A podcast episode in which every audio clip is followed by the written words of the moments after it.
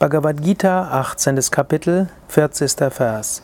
Natat asti prativyam va devi deveshu va punaha sattvam prakriti jairmuktam yad ebhisyat tribhir gunai.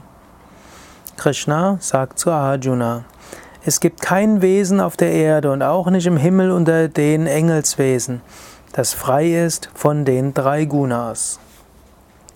Solange du verkörpert bist und sogar einen Engelskörper zu haben, heißt ein Körper zu haben, hast du die drei Gunas. Du hast Sattva, Rajas und Tamas in dir. Und du kannst Sattva, Rajas und Tamas geschickt leben oder weniger geschickt leben und du kannst dich davon beherrschen lassen oder auch nicht beherrschen lassen. Insgesamt ist es wichtig, dass du dein Sattva erhöhst, sattwige Gewohnheiten entwickelst, sattwige Geschmack entwickelst, dass du in deinem Wohnen, in deinem Kleiden, in deinem Essen, in deiner Sprache sattwig bist, dass du sattwige Charaktereigenschaften entwickelst. Das ist wichtig. Es ist hilfreich, dass du auch eben spirituelle Praktiken übst. Asanas, Pranayama, Meditation, Mantra singen und so weiter. All das hilft, dass du sattwiger wirst. Und je mehr Sattva du entwickelst, umso reiner wirst du, umso leichter wird es dir fallen, Gott wahrzunehmen, dein höheres Selbst wahrzunehmen. Sattwig zu sein heißt auch mehr Freude zu erfahren. Sattva zu haben heißt auch feinfühliger zu sein, heißt das Göttliche in anderem wahrzunehmen heißt von Intuition besser geführt zu werden. Du kannst dich immer sattwiger machen, du kannst da tatsächlich dran arbeiten. Und ein großer Teil des spirituellen Lebens heißt, sich selbst sattwiger zu machen. Aber so sattwig du dich machst, du hast immer auch etwas Rajas. Ein bisschen Ego muss auch dabei sein. Ein bisschen Verhaftung, ein bisschen Bindung ist da.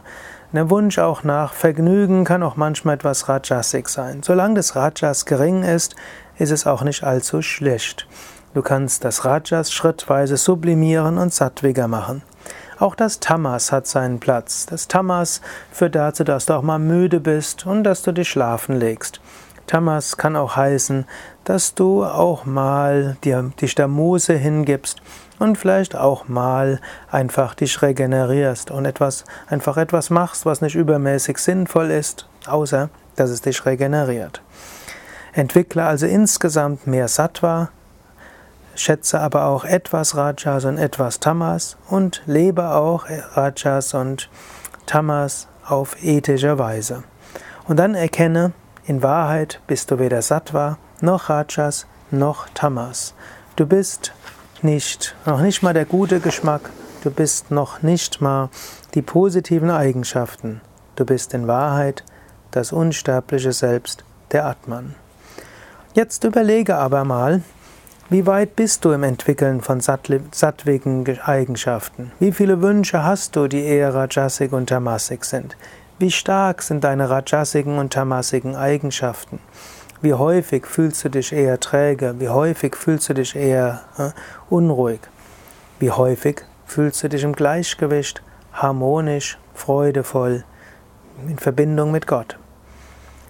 Mache immer wieder eine ehrliche Bestandsaufnahme und dann nimm dir vor, Sattva zu kultivieren, aber ohne dich an Sattva zu verhaften.